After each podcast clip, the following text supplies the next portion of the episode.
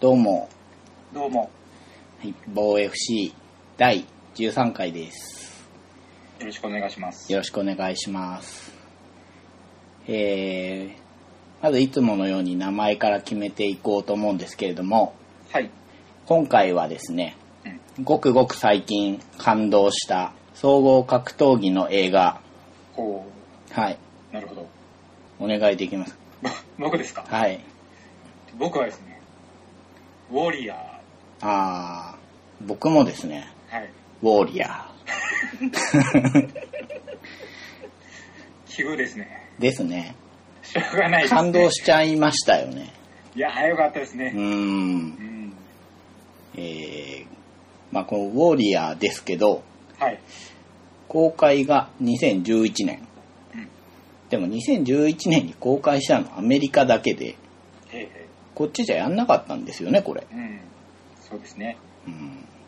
ん、僕ねとあるポッドキャスト番組で聞いてはい。あじゃあ見てみようかな見ていやマジ面白かったですあ、よかったです。 いや、借りてたって言ってたじゃないですか。はいだからどうだったかなってちょっと気になってたんです。あーいやーう最高だな となったわけですがはいはい。これ知ってました僕ですね、はいちょうどこのアメリカ公開後ぐらいに、はい僕は映画雑誌にはい載ってたんですよね。あトム・ハーディ主演ートム・ハーディ。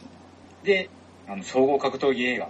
ていううん見てうんうんうんもうその時からもうぜひ見たいと思ってたんですよこのトム・ハーディっていう役者さんはどなたですかこの映画でいう弟役ですねはいトミー・コンロン役はい、であのマッドマックスうんうんうのん、主役、最近の方ですよね怒りのデス・ロードですよね、そうですそうですそっちの方ですはいっていうかこの人ってはいあのバットマンのダークナイトのベインですかあそうですそうですかちベイン太ってませんですよねベイン体を作ってますよねあそうであ全然気づきませんでしたうんうんそうなんでいすよや、ベインすごいかっこいいから好きなんですけど、まあ、はいあの、外したら死んじゃうマスクしているから顔はよく見えないって いう。でもまあ、あって、てか、この人マスク率じゃあ高いですね。マッドマックスも。そうですねあのマッドマックス見た時にベインだって思いましたあーそうあ、なるほど。あ、じゃあ、その、トム・ハーディいいなと。そうなんですよねうー思っん。てて、それそしたらで、総合格闘技映画に出るあじゃあ、好きなもんと好きなもんがくっついてるなっていう。そうそうそうそうなんです。うん、うん、うん、うん、 で、やっぱりずっと日本公開がないままで、うん。うん、 DVD とかブルーレイも出なくうん。うん、て、で、ようやく最近出たって、うん、喜うん。んで見たんです。総合格闘技の映画って、うん。 UFC がブームになった直後にはい。やっぱりいくつか撮られたみたいなんですよねうん。予告を当時見た覚えがあるんですよおうんー、はいはい。であこういう映画が作られるんだ楽しみだなと思ったんですけどやっぱりそれもね入ってこないしうん。あの闘魂先生ねバーギブアップっていうあ、ありましたね。あれもはい UFC に出るちょっとお金を稼がなきゃいけない事情があってっていううんね、中年が頑張って体を作って総合に出る感動ものですけどね はいでやっぱり日本に入ってこないですよねやっぱ難しいですようね。ん今度の DVD が出たのも、うんやっぱりマッドマックスがヒットしたんで、うん入ってきてくれたんですけど、うんそれがなかったら難しかったんだろうなって思いますね。うんまあこれお話を言ってしまうとですね、はいはい。聞いた方がじゃあ見てみようかなってなった時に楽しくないのでちょっとそのそうですね話はできないんですけどまあ兄弟ものでうん。ル中のお父さんがいてうんうん。仲の悪いしかも離れて暮らしてた兄弟がいてっていうその3人の家族関係が総合格闘技を通して変化していくっていう話ですよええね。ええそうですざっね。くりな話ですけどうんうん。これねはい。試合ですね試合の演出の仕方がうまいなと思ったんですよね。はい。うーんまあ映画だなっていうとこは正直あるじゃないですか。うん、あります。これ入ったらもう決まっち ゃうけどっていう感じはまああるんですけどそそここはこうショーにしてる部分もありますうよね、ん、映画としてっていうとこあるんですけど、役者さんの体作りがすごくリアリティがありますよね。うん、このお兄ちゃん役の人うん。の体って本当に UFC の選手みたいな体好きじゃないいですそかあれがいいですよねう。うん。ちょっとベテラン入り始めた人の体ですよね、あれ。はいはいはいはいまさ にで、お兄ちゃんってサブミッションの方じゃないですか。うんうんうんで、弟の方は、すごく破壊力がある打撃を持ってるんですけど、はいそういう体ですよね、弟の方は。ですね一発重いだろうな、これっていうね。レスリングをしてた選手がボクシングを覚えて、うんパンチ力が強いタイプの選手っぽい感じが、あしあ、ますよねすごい、すごいわ かる。こう、レスリングの選手が、パンチを覚えて強いのって思う方いると思うんですけどはい、はい、これが強いんですよね。強いですよねうん、ハードパンチャー多いですよね。レスリング系でうまくボクシングにシフトできた人。はいはいジョニー・ヘンドリックスとかね、うんうんまさにそうですうよね、ん、日本人だと山本キート選手とか、ああはい、はい、まさにそういう、こう、飛び込みがすごく速くて、うんうんうん、パンチがすごい強いっていう感じのね、うんうん選手が多いですけど、まあ、弟そんな感じですよね。 ですねまさにそんな感じで、まあ、ドラマとして見て、はい面白いなと思ってもらって、ちょっと総合格闘技に興味持ってもらえるんじゃないかなとも思いますよね。思いますね、うん、総合格闘技だからこそ描ける部分っていうのが入ってると思うんで、入ってますうんね。入ってますその辺をこう見て興味持ってもらえると嬉しいですね うん、で、まあ、UFC をもし見たら、あれ、これ映画に出てたっていう選手がいますよね。 いますいますしかも結構いい選手が。そうそうそうそうびっくりしましたねね。何やってんだって、うん。いや、ちゃんと本物の選手がね、出てきて。はい あ、まあ、このキャラクターって、あの選手がモデルだなみたいのも、ちょっといるじゃないですか。いますね、うん。あの選手でしょまあ、あの選手ですね。あの最強と呼ばれる。はいはいあの人ってカートアングルあれ、カートなんだ。そうなんですよあ妙に体のできてるやつが出てきたなと。ちょっとプロレスっぽい体つきですあーそうなんだ全然気づかなかったそうかいやもうジョンソンは驚きましたねびっくりしま したやられてるよと思ってまあ、チャンピオンシップ戦ってる選手が、うん、ね、まあ、あの時多分 UFC 追い出されてる時期ですけうどんね、うそういうとこも含めてその僕らみたいな総合格闘技を好きな人間から見ても楽しいし、んまあ、それが分かんなくてもファイトスポーツものの映画、まあ、ロッキーとかねはいはい。ベストキットとか はい。まあ面白いなって思う人が見て損はない出来じゃないかなと思いますね。そうですねう。ん。相当見応えありますうね。んう。ん。かっこよかったですね。うんこれもぜひ見てほしいですね。そうですうね。ん。はい。というわけで今回は我々ウォリアーということでね。あ、はい。お互いにウォリアはい。ー。いやー、最高だなー、うん。はこうい。いうこともありますよね。ありますしょうがないですう。ん。というわけでよろしくお願いします。よろしくお願いします。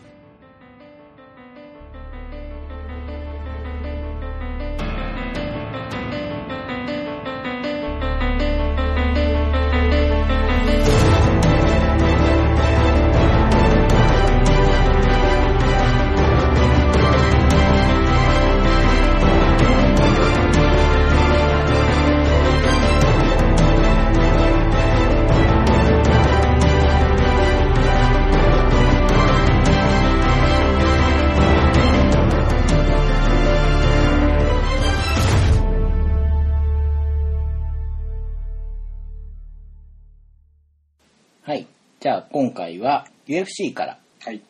で今回話すのは UFC1912015 年9月5日に行われた大会ですね今回はこの1大会はい。話していこうかなと思うんですけれどもうんうん。メインイベントは我々のはい。デメトリアス・ジョンソン対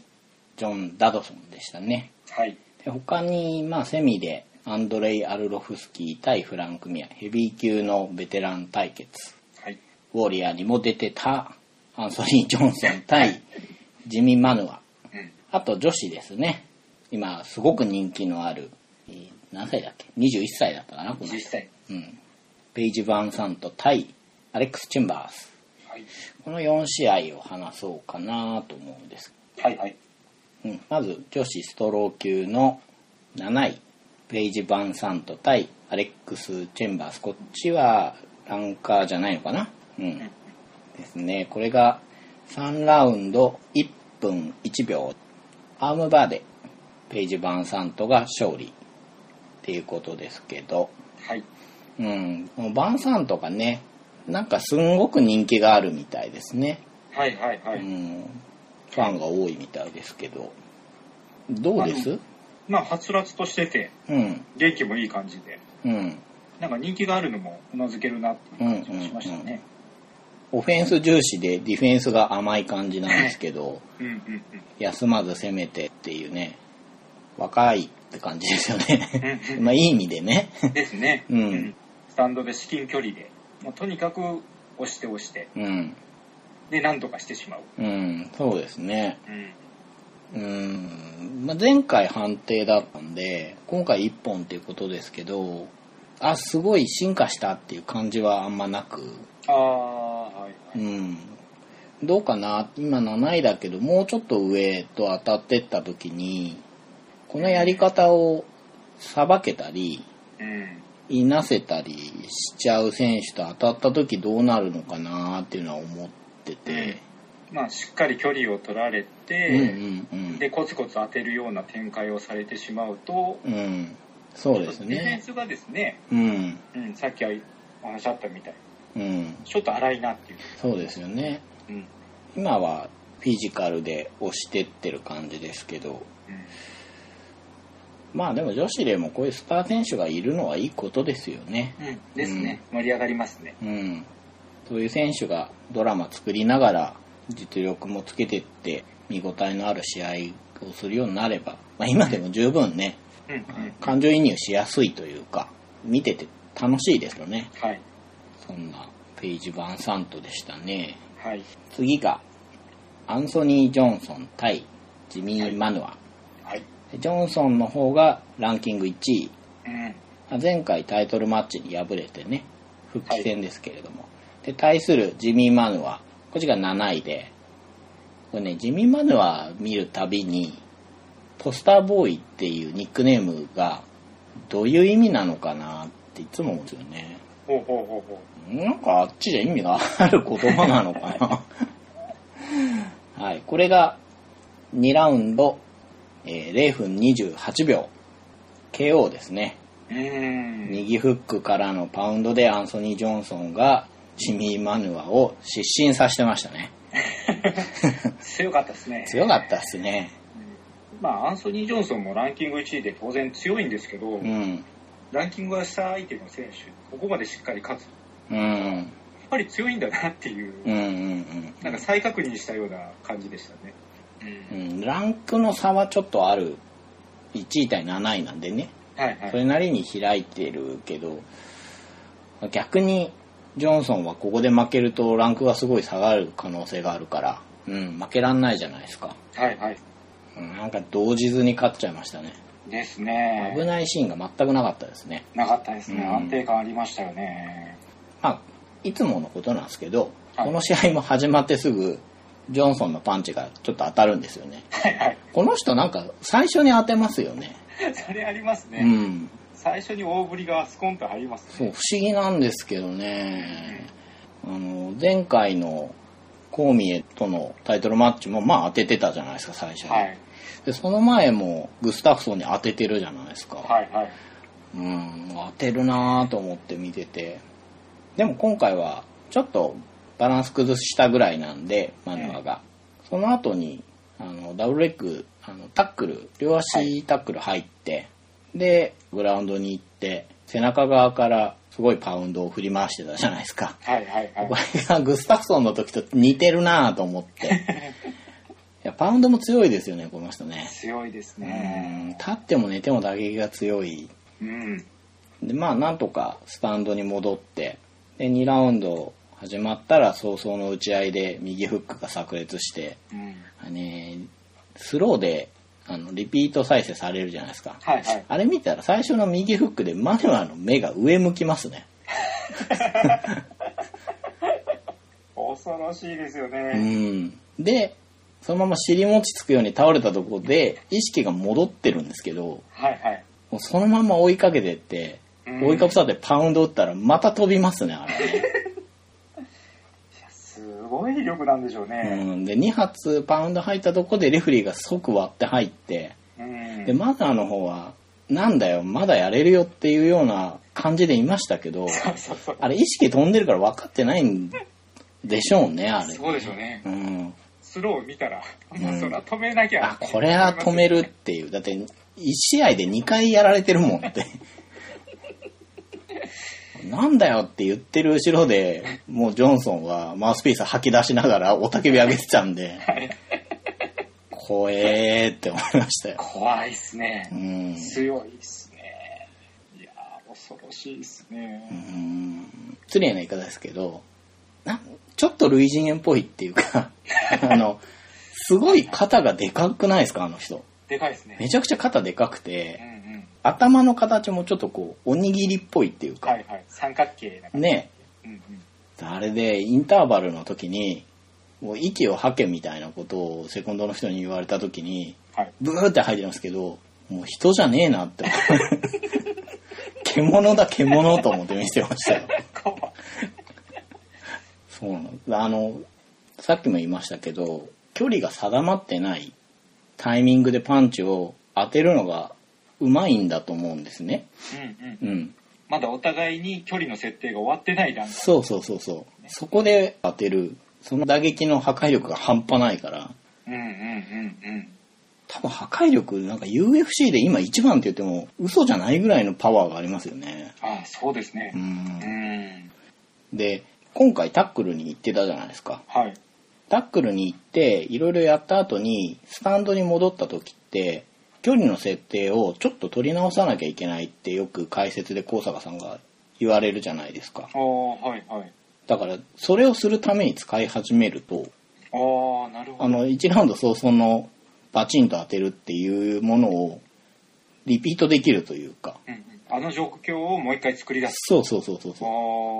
うはいはいはい。でずっと動いてるよりはそのグラウンドで上になってちょっと一息つくっていうかねはい。呼吸整え直すみたいなそういう戦い方をもっとやれたらというかややり始めちゃったらまだ強くなるんかなって今回はちょっと思いましたね。うんうんうんうん。確かにそれ面白いですね。うんその展開っていうのは。まあその戦法が今の王者の孔明に有効なのかっていうとちょっと疑問ですけど、う前回孔明にタックルでネチネチやられて正直ちょっと疲れてる感じがしたじゃないですか。はいはい。うんまあ、疲れてるところで気持ちもちょっと慣れてるようなところで一歩取られたっていう感じでしたからはい。まあこう見え相手にレスリング勝負するのは本当にそこです出ね。る人が全然いないんじゃないかっていううんうあんうのん。ネチネチタックルやらせたらもう本 当に強いみたいなんで延々と金網際でうん押しやられてっていうねえ展開ですよね。でもね今王者はそのこう見えでうん自分は1位にいるわけだから、はい。なんとかね攻略をして、うん、してほしいですうね。ん、次も本当にジョンソン楽しみですようん、ね、楽しみですねう。んはいで次がえー4位のアンドレイ・アルロフスキー対10位のフランク・ミアのヘビー級の対決ですねうん。でこの試合は、まあ、3ラウンドで判定だったんですけどねはい。前の試合が2人とも衝撃 KO 勝ちだったじゃないですかうんうんうん。ですね。面白い試合でしたね。なんでねスリリングな打撃の交換を期待した人が多いかなと思ったんですけどならなかったですね まあ、ならなかったですねう。ーんなんかね前回もそうだったんですけどフランク・ミアが体がでけえなと思ってこの人減量うまくいってないんじゃないかなと思ったら今回もそんな感じで来たんでうんこれはどうかなと思ったんですけどまあスタミナは心配だけど破壊力はじゃああんのかなと思ったんですよね。はいはい。でアルロフスキーはちょっと顎が弱いっていう感じの選手で、綺麗なボクシングするんですけど一発もらうと脆いっていう感じじゃないですかはいはい。逆にフランク・ミアはうまいこと距離取られちゃうと攻略できないっていう感じがあってどっちもウィークポイントがあるんだけど相手がそれができそうっていう気配があってうん、はいはい。いやどうなるのかなと思ったんですけどねうんまあ、結果は判定でアルホフスキーが勝ったんですけどまあ正直うでん、すね。ちょっとあまり残るもののないうん、展開だ。展開としてはミヤがちょっと打撃を打ってケージに押し込んでね、う。うんん、じゃあ寝技に行くかってそうでもなくて、そうですね。ずーっと金網に押したり押されたりをうん見てるような、スタミナが切れた選手の試合でしたようね。ん、ミヤはもうちょっとそこからなんかなんかもう判断できないというかそのもうもう一回コンディションのところでっていうところでちょっと判断ができないっていう感じですけど、まあでもせっかく調子良かったんですけどね、ねここのところ、ねいい勝ち方してきたんですけど。アルロフスキーはミヤのケージに押し込むのにうまく対応できてるような気がしなくてうん。でね、まあ、アルロフ勝ったんで、まあ、1試合挟む2試合挟むわからないですけどはい。タイトルマッチに行く可能性はまああるじゃないですか、はいはいはい。でそうなった時ベルドゥムってうん。組んでの膝蹴りが強いんではいはい。今のこういう押し込まれちゃう状態だとまずいんじゃないかなと思って見てたんですようんね、うんうん。なるほど。うはいん、膝の餌食になるんじゃなかろうかと思って、はいはい。うん、なんかそういう意味ではアルロフの方もまあなんか偉そうですけど課題があるんだなこれと思っう。て、うんん、もうどちらかが気持ちよく勝てば文句なくタイトルマッチに行ってもおかしくないようなそうですねそういうカードこうでしたもんね。機運でしたよねうん流れ的にはね、うん、ちょっと悪い方に出たけど、まあ、ヘビー級って感じでしたね まあそうです、ね。あの、ヘビー級の面白くない試合。面白くないって言っちゃいましたけど。うんまあここともあるというはい。でもメインはですね対照的にもうこれぞフライ級っていうような、早かったですうね。ん、試合でしたけうど、ん。まあ、王者デミトリアス・ジョンソンのベルトに1位のジョン・ダドソンが挑戦っていうはい。でタイトルマッチだったんで5ラウンドやるんですけれども結果としては5ラウンド判定でデミトリアス・ジョンソンが勝利で王座を防衛うん。で防衛が6回素晴らしいですね。 8連勝うん。うんまあここ4年ぐらい負けてないっていうね強いですね。フライ級にしてからは無敗ですねああ、すごいな。いやこの試合はデメトリアス・ジョンソンすげえなっていういや、本当そういう試合でしたね。うんまあそんな派手さはなかったですかねそう、そうですね。えでもどうでしたウォーリアーさんこうおも面白くなかったですかいや、めちゃくちゃ面白かったですよ。ですようねん。あのー派手に勝つ試合ではないんですけど、うんそのデメタブリアス・ジョンソンが、まあ、最初は当然イーブンなわけじゃないでうんうんすか、うんでその試合なんですけど少しずつダドソンを攻略していく感じあがそうそうそう目に見えてうんそこが面白かったですね見ててダドソンは今回カウンター狙いだったんじゃないかなと思うんですね、ああはいはい、うん、まあパンチを軸にね進めてってっていうあんまりタックルに行く感じがなくてダドソンははいでデメトリアスの方は王者の方はいつもみたいにパンチからのタックルみたいので始めてうんでそれをダドソンがうまく防いでたら1ラウンドの終盤ぐらいでちょっとフェイントかけながらの片足タックルにダイレクトに行ったじゃないですかはいあれすげえかっこよくないですかかっこよかっ たですいやかっこーよかったすすってこうすごく低いとこからね直接いやーかっけえなーと思ってたらんまあでもダドソン防いでましたけどねうんうんうんうんまあすごい次元でやってるぞこの2人ってあそこで思いましたねいや信じられないような動きをしますようね。ん、反応速度がもうほんと尋常じゃないですよね、フライ級はね。でも、言ったらダドソンは最後まで同じ戦法で動いてた、だと思うんですね。はいはい。だけど、マイティマウスの方は、だんだんだんだんやることが増えていくんですよね。うん。エルボー打ったりとか、うん。まあ、金網に押し込んでみたりとか、うんうん。飛び蹴りとかも出してたじゃないですか。うんうん。うんあの、コンビネーションにもバックブローを入れてみたりとか、入れてましたねね。その間にタックルが入ったりとうか、ん。あとなんか変な肘打ちし ましたよ。あれでしょあの、金網に押し込んで、はいはい。腰のあたりをこう、まあ、要は低い姿勢にいてはい。でそこからあの上に向けてバックエルボーを打った、まあ、言葉だとすごい伝わんないなこれいやでも左左肩でうん相手を抑えながら、そうそうそうそう右肩を振り上げ、縦に振り上げるようにして、うんバックエルボー。そうちょうどそこに相手の顔があるんですよねはいはい。位置的にねでまあそれは決まらなかったんですけどなんかファンタスティックなことしてるぞと思っていやタイトルマッチですからねうん。できないでしょう。だって守りに入るじゃないですか。だって、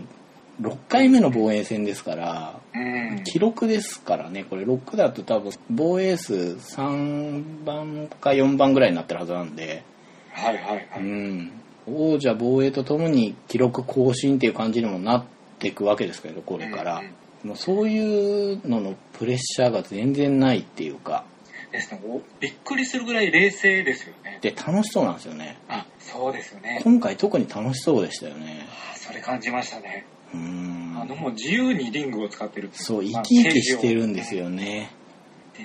なんていうんですかそのいろんなことをしてうん。攻撃の情報量が多すぎてうんうんうん。ダドソンがだんだん処理しきれなくなってくる感じがしたんですよそうでしたね。なんかその辺もこう見てて面白かったんですうよね、ん。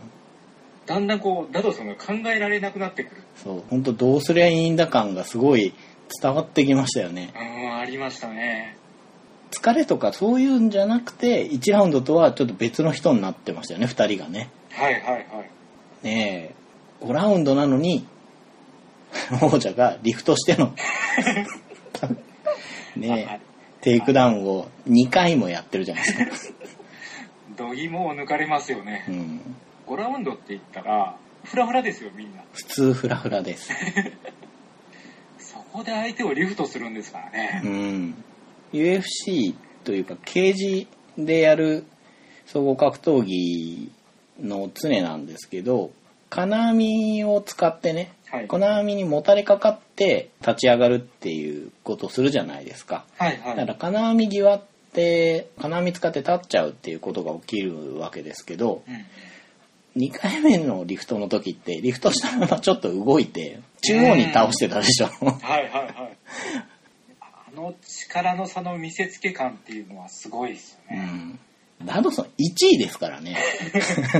王者の次に強い人ですから。いやー、これはでも、マイティマウス、負ける気がしないですね。しないです。今25戦して、22勝2敗で、1回引き分けがあるんですけど、はい。あのー、KO 負けがないみたいなんですね、マイティマウスは。おー、で、負けた相手っていうのが、まあドミニク・クルーズなんですよね、1人が。おでー。もう一人はブラッド・ピケット。はい。うんワンパンチってあだ名ね。まあ、この2人にしか負けてないみたいなんですけど、はい。ドミニクもブラッド・ピケットももう上の階級ですから、うんうん。うん、本当フライ級が合ってるんですかねそうなんでしょうね。負けるイメージが全然ないですよね、ないですうね。ん、もう、2周目に入りましたけど。そうですねランキング上位は一通りぶっ倒してうん。じゃあもう一回ランキング高い人たちとやり直そうかっていう感じの1回目がこのダドソンだ った。でもそのですよね1回目がもう1位じゃないですか。はいはいはい。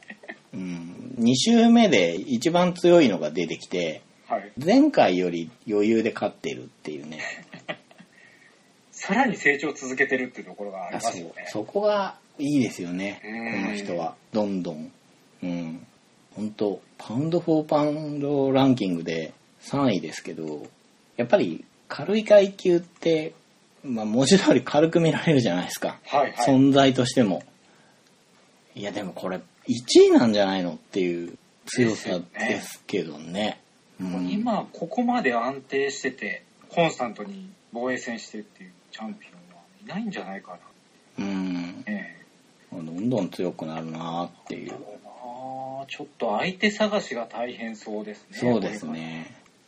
いや、でも強くてこれだけ面白い試合をするんですから、うんたまんないですね。あのダロソンのニックネームがマジシャンうん。あのですね、まあ、ジョンソンのコーチのマット・ヒュームはい。ウィザードっていうあだ名だったんですよおー、はい。だからマジシャン対ウィザードの弟子だなって一人で思ってたんですけど うんまあマット・ヒュームが結構日本の総合格闘技界にゆかりがある人だっていうのもあるんですけどねはい、はい。あの桜井マッハ隼人選手の先生だったりうんもするっていうのもあるんですけどこのなんか師弟感がすごいよ良いなと思っているところがあってあー、はうい。ん、今回も勝った後に、まあ、最高のコーチがいるからねっていう話をしてて、うん、うん。うん、もう素晴らしいコーチだからって言ってたんで、まあ、信頼関係がうん盤石な感じですね。ですうね、んうんまあ、ちょっと本当さっきオリアさん言ったようにこう相手がいないっていうのはあるんですけど、う。うんん、早く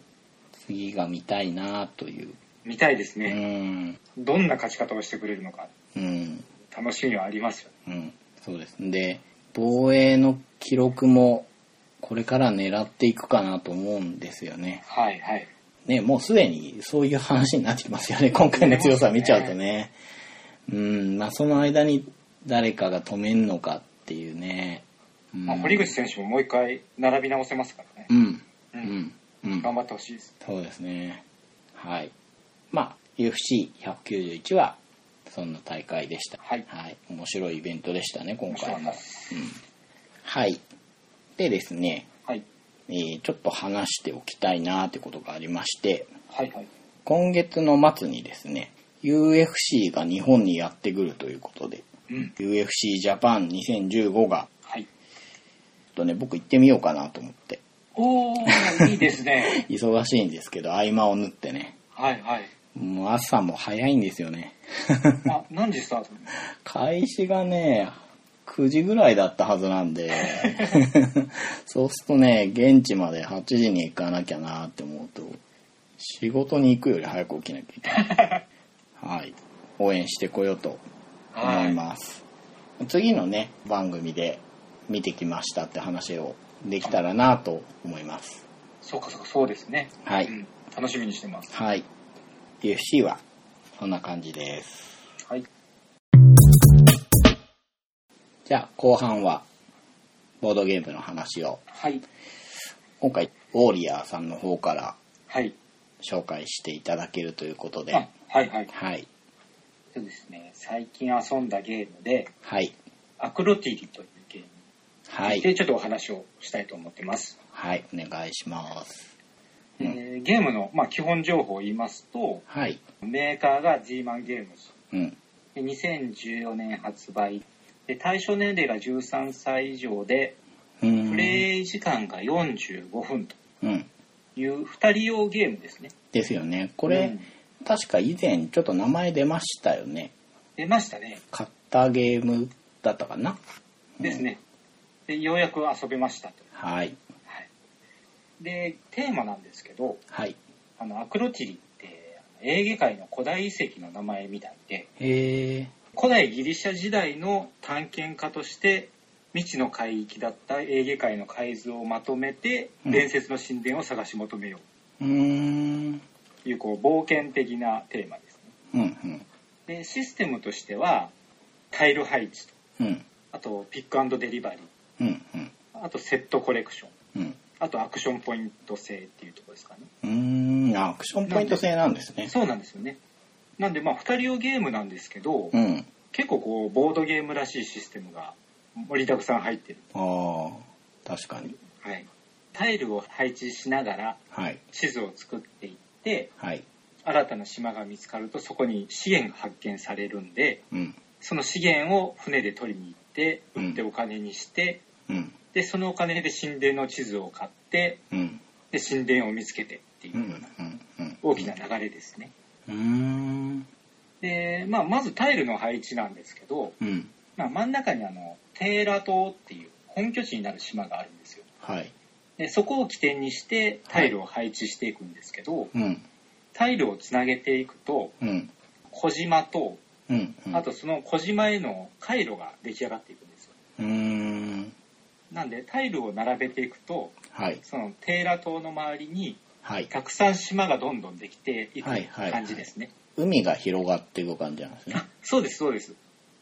でまあ一番重要なその神殿の発見っていうのがはい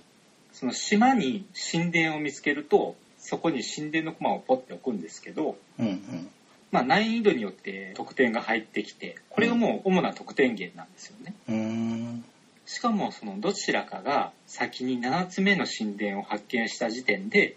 終了フラグが立つんでうんうんもうこの神殿の発見が一番重要な要素になりますうんこの神殿の発見方法なんですけどうんさっき言ったタイル配置していくタイルの、はいまあ、正方形のタイルではいその四つ角のどこかに、はいえっと、青色か灰色か赤か緑の4色のどれかのマークが書かれてるんですようんうんうんでタイルを置いていくとこの4色のどれかのマークがこう散らばっていくうんイメージですねいろんなところに散りばめられてるとうんうんうんうんで地図カードっていうのがあるんですけどはい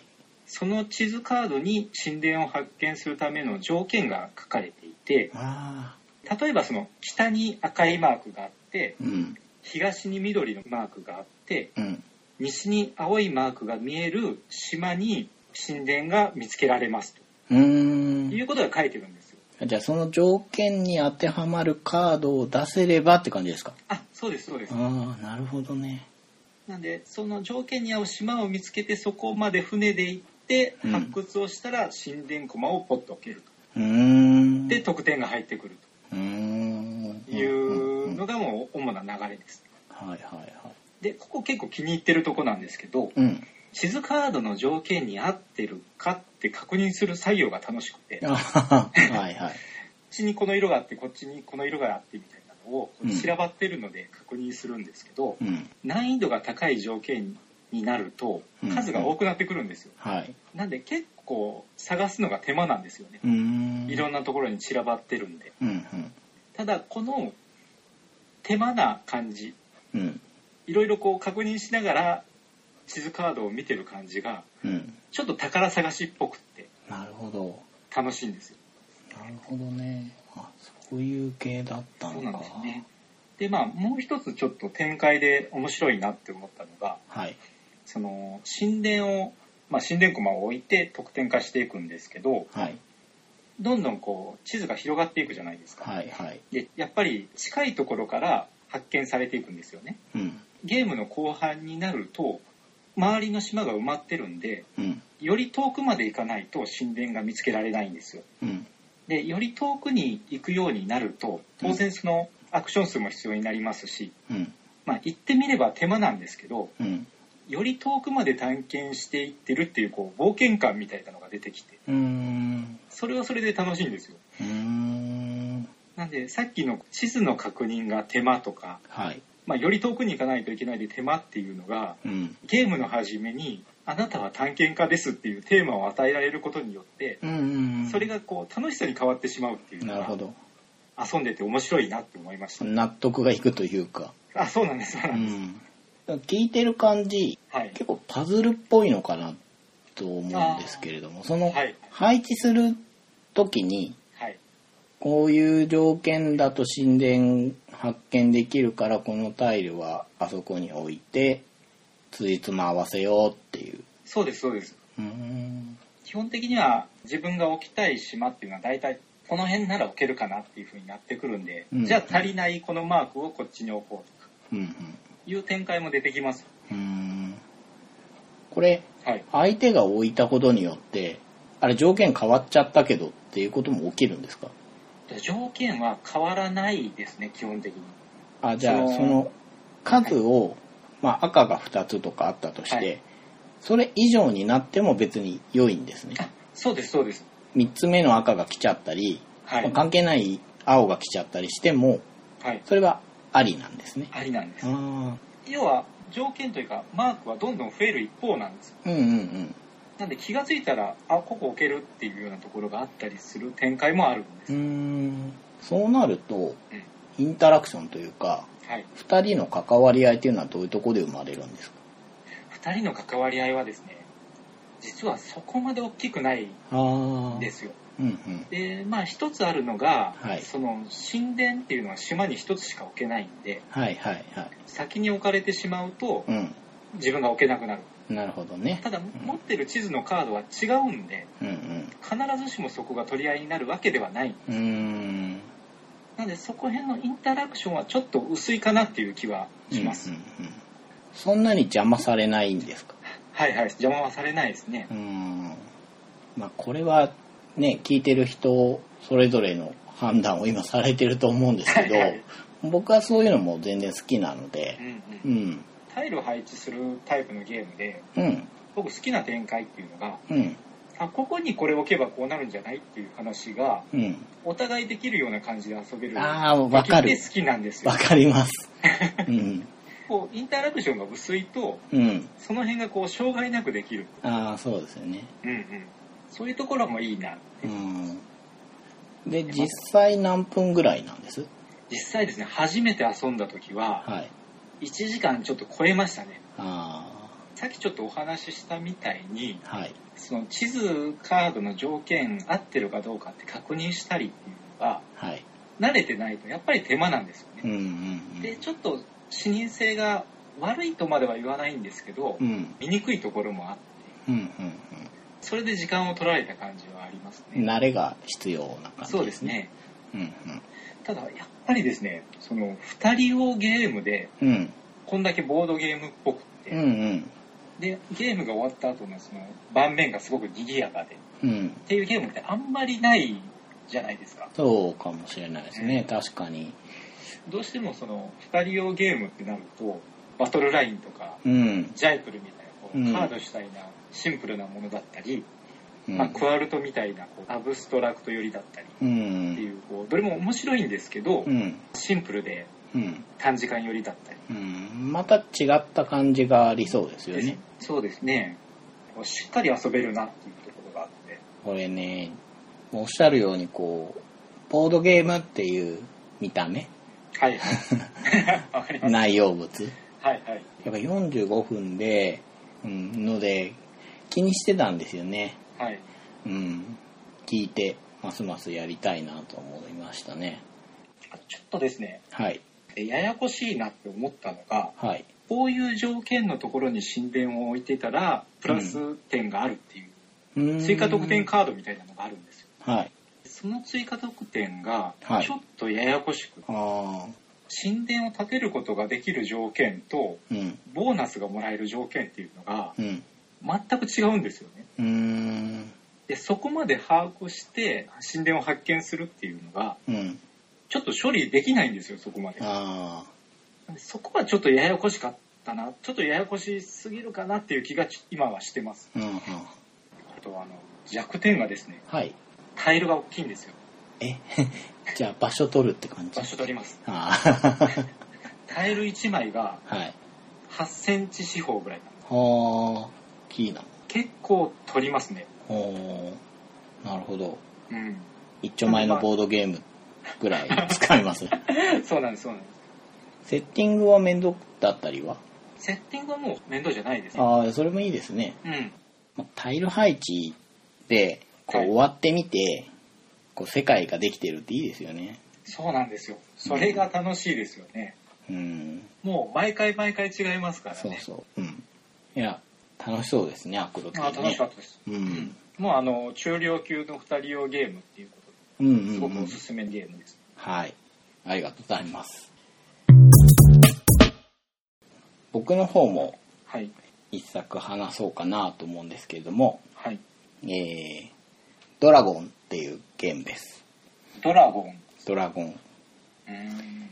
ドラゴンだけかとなんとかドラゴンだったりドラゴンなんとかだったりしないのかっていうとですねそうですね、うんはいドラゴン 非常に潔い、潔いですねはい、タイトル「ドラゴン」ですけれどもホイゲームスっていうサークルさんがはい2015年今年の春に発表した作品で2人から4人45分から60分ぐらい12歳以上っていうことになってましてこのホイゲームスさんってこれが2作目になるんですけれどもはい1作目が「種まき」っていうこれも評判が良くてですね、うんまあ、その種まきにもいたんですけれどもはい豆のキャラクターがいるんですねほうほでこのドラゴンの方にも出てきますううんうんはい、で何するゲームかっていうとドラゴンを育てて各人のドラゴンでバトルをしてほう勝ったら得点負けると点が入らなくてうん引き分けだとちょっと点が入るほっていうゲームなので、まあ、ドラゴンを育てていきますと。うはいはいうんで途中でゲームっぽい言い方すると決算のようにですね一定の段階でドラゴンの成長度に合わせて得点をもらえたりもするんです。ほうはいはいそれで獲得した得点を競い合うっていうゲームです。うんうんはい。なので、ゲーム終了時のドラゴンバトルで点を稼ぐか、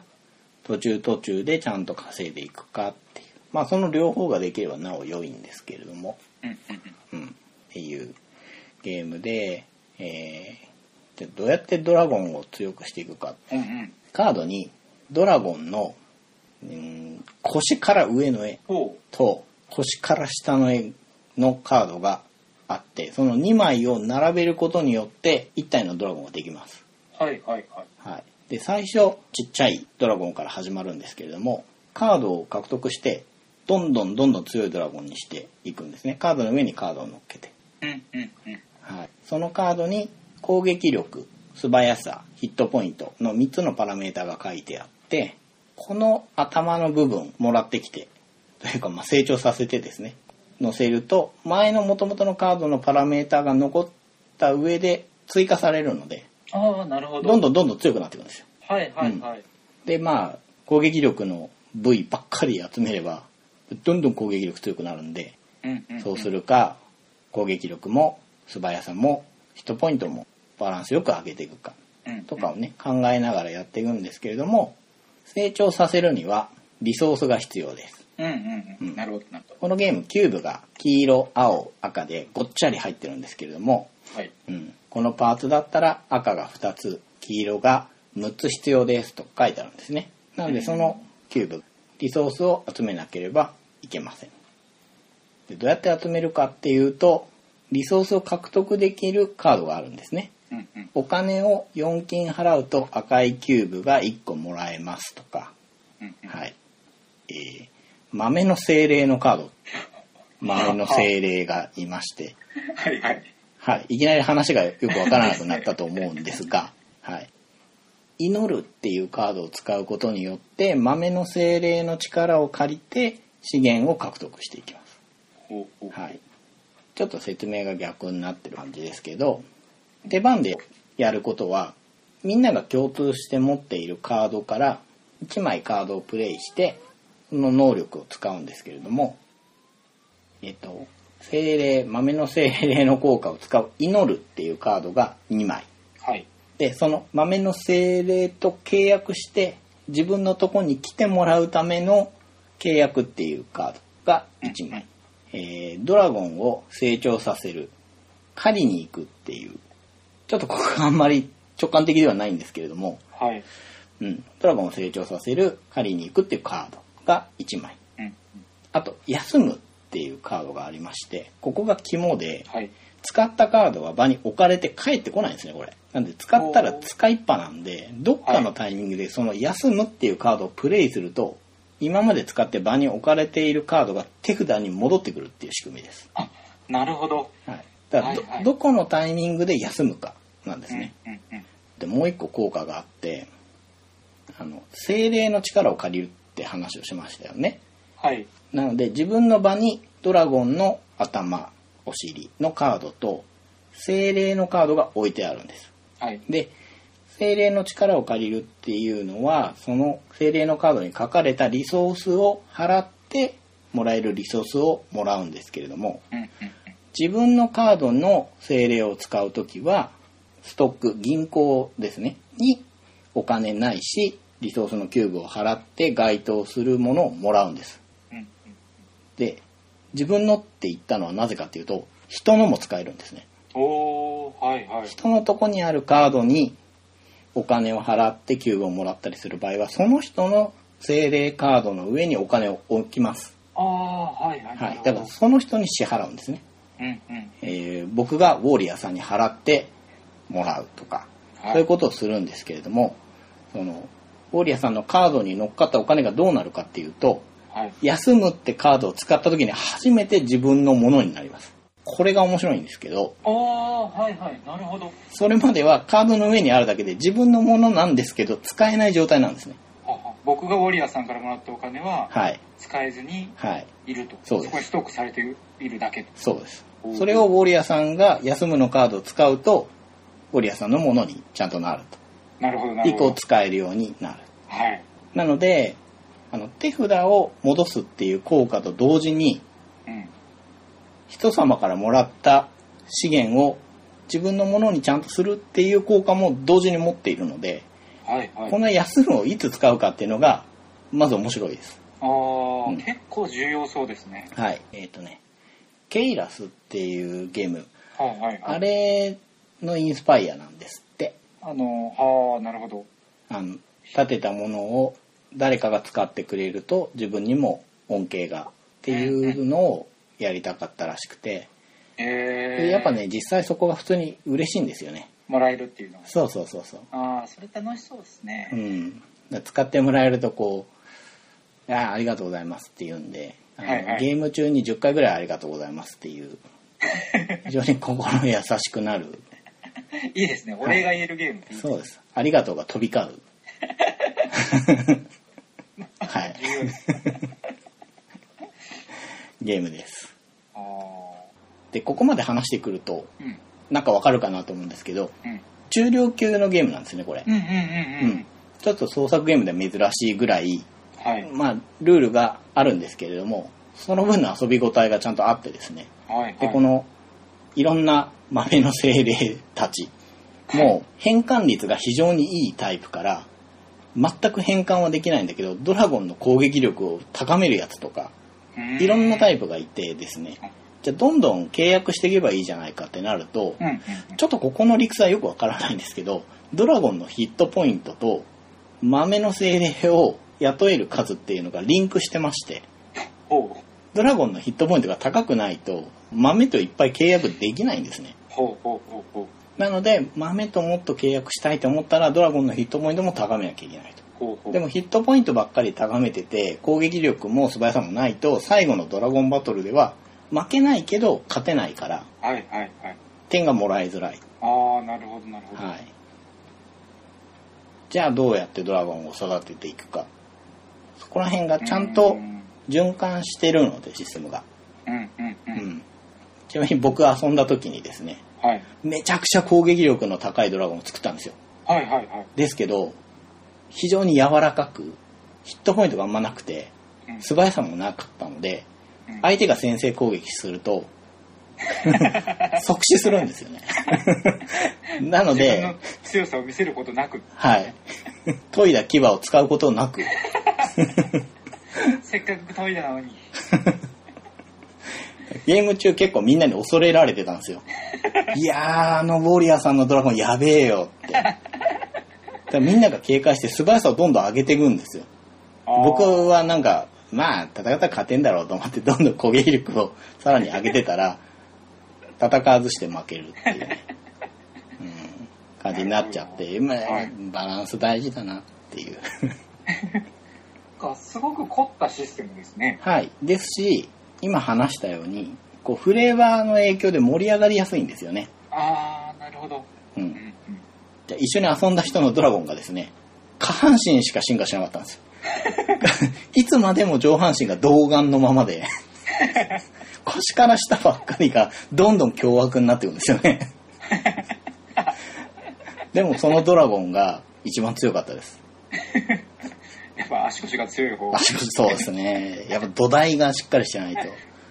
うんああでもそういう意味では「ドラゴン」っていうテーマはすごくわかりやすいですねそうですスッと入ってきますねねドラゴンを成長させて戦うっていうの、まあそれだけでちょっとワクワクするものじゃないですか、うんうんううんんうんなのでしっかり遊び応えがあってかつフレーバーでも盛り上がれるっていう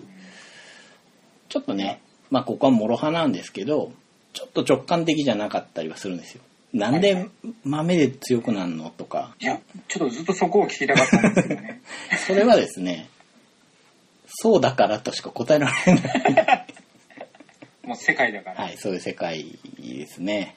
ちょっとね、インストとか難しいかなって思うんですけど、はい、はいちょっと回してみれば理解できて、はいはいうん。全員の進化回数っていうのははい。みんな同じ回数だけ進化できるっていういや、そうでもないです。なるほどなるほど、うん。で、これ、コンポーネントも凝ってて、お金のチップも1金、5金、10金でちゃんと分かれていて、うんそれがいっぱい入ってたり、まあ、キューブも3色たくさん入ってて90個ぐらい入ってるのかなうんうんでさっきから再三言ってる豆の精霊のカードがですねもうすごく凝ったのがユニークでいっぱい入ってるんですよおお、うんはいはいちょっと創作ゲームとしてはなかなかないぐらい豪華なアートなので、うん、これ見てるだけでもね楽しいんじゃないかなと思いますねうんううんん、ドラゴンもね子供の頃はなんかねちょっと愛嬌があるんですけどどんどん凶悪になるんですよね、えーはい、いやなんか豆もいい顔してますよねそう味があるんですよ、うん、いやマジで面白いですよドラゴあこれ面白そうですン、ね、うん、まあフレーバーと遊び応えが両方あるうん面白いゲームだと思うので、あいいですはねい、機会があればぜひ遊んでもらえればと思いますはいちょっと紹介したい話がありましてはいはいこれゲームじゃないんですけどうんディアシュピールっていうボードゲームのプレイスペースで販売も行っているうんお店に行ってきましたおお、うんはいはいで都内にあってですね東中野っていうとこなんですけれども中央総武線東中野駅、えっと東口を北側に出て徒歩1分なんですけど、ううんん、本当に近いですいい場所なんですねいい場所ですね、うんあの東中野っていうのは新宿から2駅なので、おおはいはいはい、非常に行きやすい場所にあってで周りに食事するところも多いですしね、うんうんううんん、ここに行ってきましたはいでなんて言ってもボードゲームがいっぱい置いてあるんですねうんうんで結構レアゲーが置いてあってああすごいですねうんうんあとソフトドリンクとアルコールが出るんですけれども、はいうん、あのー蓋がついてるタンブラーでいただくんですけれどもうんこれを置くクリップっていうのかな専用の大きいクリップが机の端っこにガチッとくっついてまして、まあそれで机に敷かれた布も留めてるっていう一石二鳥なんですよねこれがすげえいいんですけどああゲームが濡れないようにそうですそうでしすてるってことですねうんうんうんまあ、机にあって倒しても蓋がしてあるんで、はいまあな、あんま濡れないと思うんですけどうんそれが机じゃなくてちょっと離れたところに置いてあることになるのでうんより汚さないっていうね、うんううんんあいいですねまあ、こっちもすごい気使うじゃないですかですねお互いいいことないんで、うんこれは水に弱いですからねうんそうですそうですこれはいいなと思ったんですけれども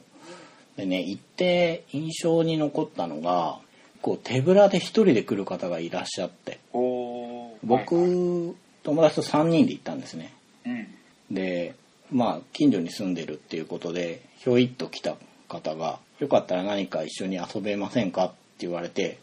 はいは結い局その人とずっと遊んでたんですけど これってなかなかすごいなと思ったんですよねええええええはい他にもそういうお客さんがいらっしゃってうーんうんその辺のこうマッチングみたいなのをお店の人がしてくれる感じなんですそうですね。まあ、あちらの方が2人でいらしたんですけども、片方の方が帰られるので、こっちの宅で一緒に遊ぶことできますかって声かけてきたりああもう、んうんうんで、ゲームが置いてあって、店長さんが、まあ、有名なコレクターの方でもあるので、はい。まあ、インストもできるわけですようんうん。なるとゲームを持ってこなくて一人で来ても遊べる可能性があるっていううーん。これちょっと前だったら考えらんないなと思ってうんうんううん。んちょっとゲームしたい時にいいですよね。そうですよねフラッと行って。でそれが新宿から2駅のとこにあるっうーん。ていうであとは結構ねレアな絶版ゲームはいはい。僕ね1号線に行こうっていうゲームの影響も買おうかすげえ悩んだんですけどねはいはいはい。そういうのも売ってたりしてそこら辺も目玉ですかね都内のプレイスペースっていうだけでまず珍しいですけど料金も都内って考えたら大丈夫かってちょっと心配になるぐらいなんですよああ、安いですね。安いと思いますうん本当に、安いですねうんほうほういやすごいなと思いましたねいいです ね。はいうん。なんてね珍しいですねうちの番組でこういう話すんのあんまりないですね。ないですね 今思うと話しながら不思議な感じがしてます。そうですね うんなんかもらってるかそういうこと全 然ない本当ないんですけどねいや都内はプレイスペースは珍しいんですよねあーあ、うんそうなんですね。はいなかなかできなくて関西の方はプレイスペースが増えるなぁと思って見てたんですけどうん、まあでもは本当いつ行っても遊べる環境があるのはいいいですよね。い、夜も11時まで空いてますからねああ、結構空いてますね。はい、仕事帰りに行っても中量級のゲーム2ゲームぐらいやれなかないですよねうんまあちょっと残念なのはうちからそんなに近くない 僕の問題なんでお店の問題ではないんですけどね、うん、長く続いていってほしいので僕もまた利用したいなと思います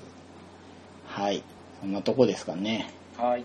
割となんか紹介が多かった、まあ紹介、まあボードゲームの紹介いつもしてますけど、ウォーリアーの紹介しましたからね。そうですね。うん。こっちもぜひ見ていただきたい。あの、ぜひ、というわけで、はいえー今回はウォーリアーとウォリアーが。お送りしました。ありがとうございましあたり。がとうございました。何でしたっけあの、トゲがついてる二ロードウォリアーズ。人。ボードウォーリアー。